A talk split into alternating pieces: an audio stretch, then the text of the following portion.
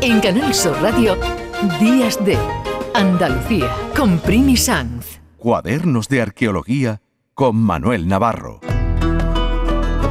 Este es uno de los momentos más esperados del fin de semana porque aprendemos tanto, disfrutamos tanto con Manuel Navarro.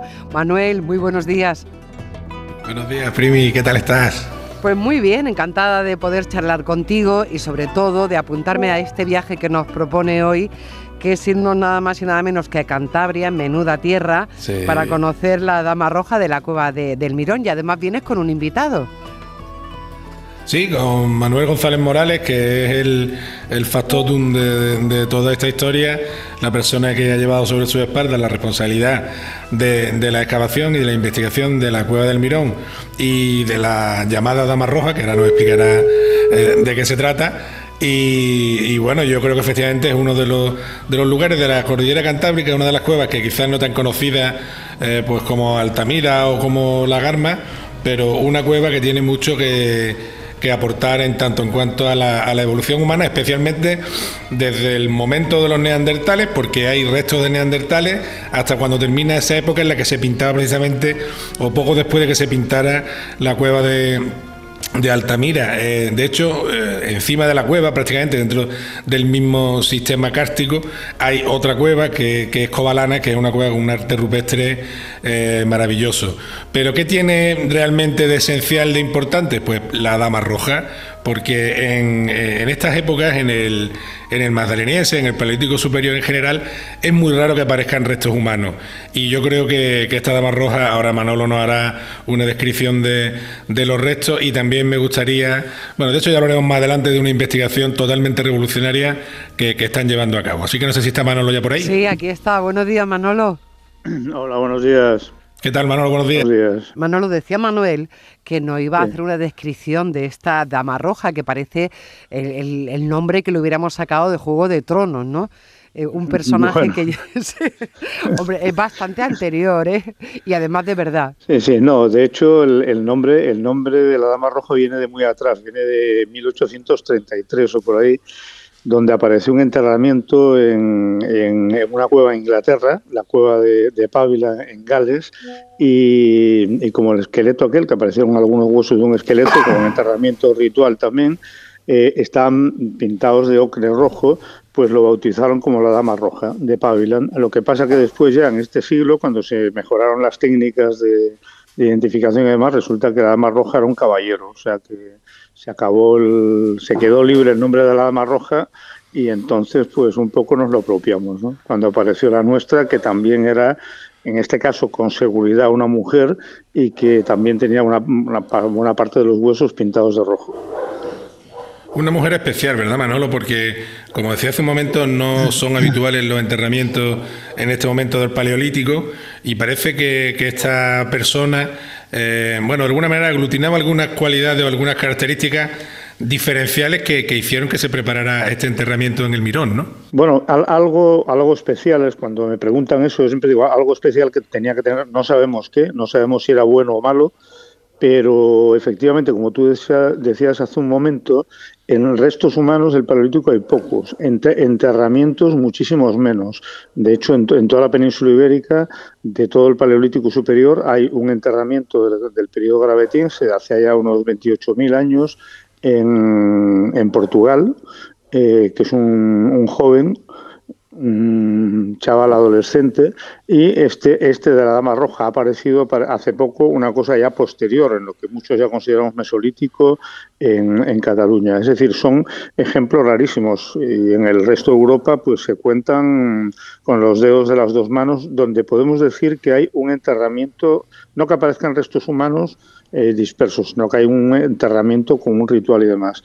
Así que suponemos que dado mm, que se enterraba o que recuperamos tan pocos enterramientos, algo especial debía tener cuando lo enterraron en la cueva con todo un conjunto de, elementos que son los que nos permiten saber que era un enterramiento intencionado, además en, dos fases y, con un carácter ritual. ¿Qué nos ha enseñado esta cueva y la, y la Dama Roja? Os pregunto a los dos, ¿qué nos ha enseñado sobre ese, ese periodo del Paleolítico Superior y, y los humanos que habitaron en aquel tiempo? Bueno, pues la propia mujer, digamos, desde el punto de vista del, estudio que podemos hacer de sus, de sus huesos, aparte del elemento ritual, que es importante porque va asociado además a una serie de, grabados que hay en la cueva, eh, sabemos que era una, una, mujer de mediana edad, una mujer que podía andar por los 35 años, eh, aparentemente sana, no tiene ninguna patología que podamos detectar en, los huesos.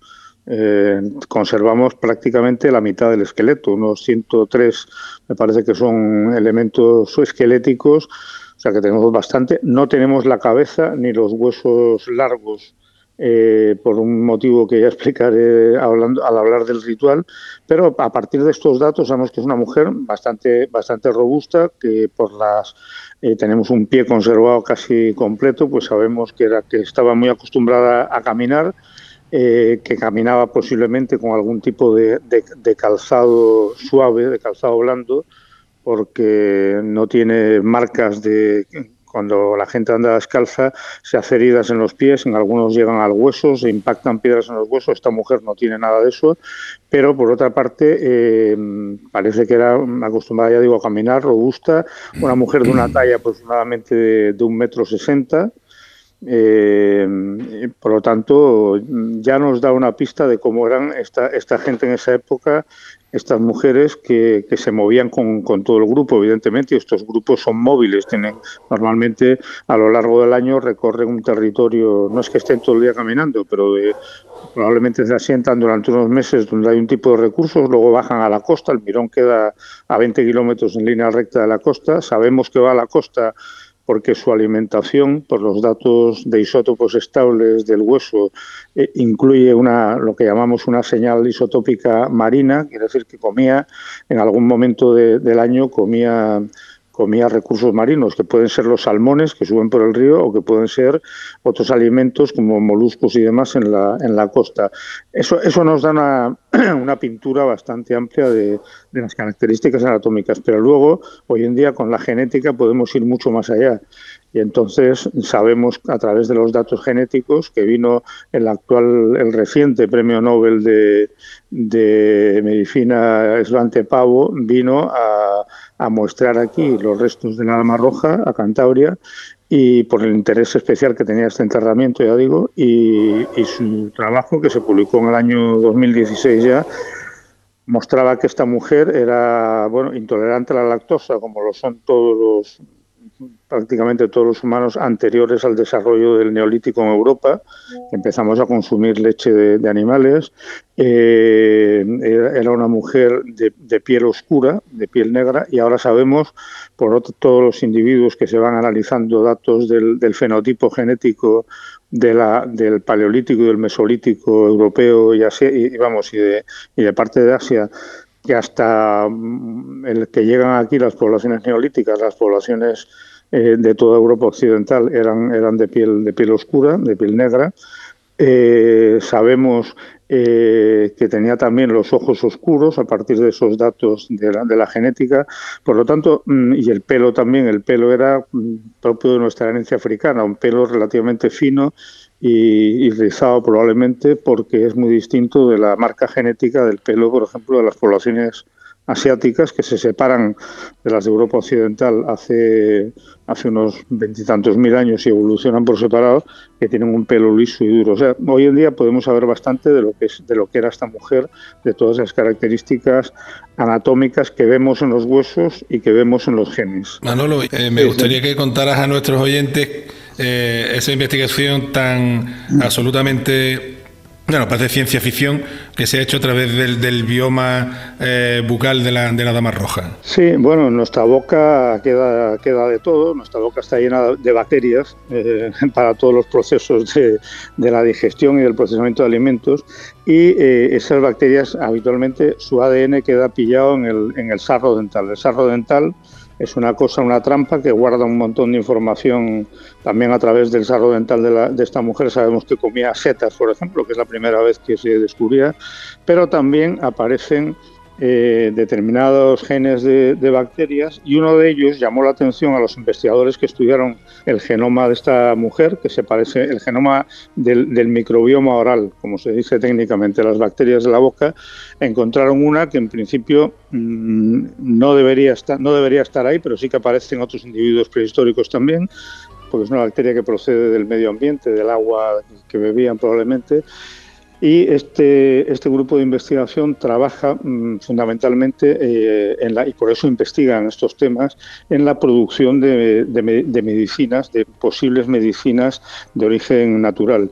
Y entonces lo que mm, experimentando con dado el buen estado de conservación, extraordinariamente bueno que tenía el ADN bacteriano de, este, de la boca de la mujer de, de la cueva del Mirón, de la Dama Roja, eh, experimentando con esta, con esta bacteria, se encontraron con que eh, fueron, eran capaces de, coger una parte de ese ADN, eh, por así decirlo, para explicarlo rápido, meterlo en, en bacterias actuales similares y ese ADN resultó funcional, es decir, eh, comenzó a, producir unos los típicos productos químicos, los metabolitos eh, específicos de esa bacteria de hace 15, 18 mil años y que descubrieron que eran unos compuestos hasta ahora desconocidos, que no conocían en el registro que hay eh, bacterias que produjeran ese tipo de productos.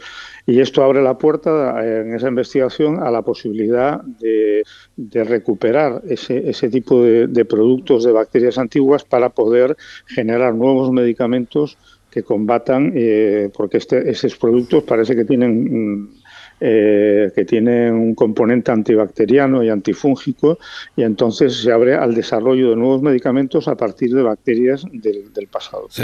casi ciencia ficción, ¿no? Eh, la genética de la bacteria de, una mujer de hace 18.000 años que puede salvar la vida a personas de, hoy en día. Directamente parece una novela, una película de ciencia ficción, Manolo. A mí también, a mí también me lo parece, pero está, eh, este, ese nivel que está hoy en día los estudios genéticos están funcionando a esa, a esa, a, esa marcha, ¿no? que, que, es, que es tremenda. Eh, claro, la primera vez que nos, lo, que nos lo dijeron yo me quedé un poco pasmado. Dije, bueno, esto, a ver, esto... Y, bueno, luego ya cuando se ven todos los datos y demás, pues efectivamente. Y, gracias a eso han encontrado que esa bacteria eh, está en, otras, en otros de los muertos del pasado, incluido un tal que habían estudiado, pero la, encontraron en la de la Dama Roja porque era donde mejor preservado estaba el, ADN. Abre la puerta que en el futuro mm, se pueda generar un, medicamento que cure infecciones que hoy día no se pueden tratar a partir de, ese ADN de, entonces. Que realmente es apasionante. Bueno, daros las gracias a los dos, por supuesto, a Manolo González, que nos ha contado todo lo que han encontrado ahí en la cueva del Mirón, y a Manuel Navarro. Manuel Navarro, hasta la semana que viene. Aquí estaremos, eh, claro que sí, con muchas ganas. Un abrazo fuerte a todos. Días de Andalucía. Con Primi Canal Sur Radio.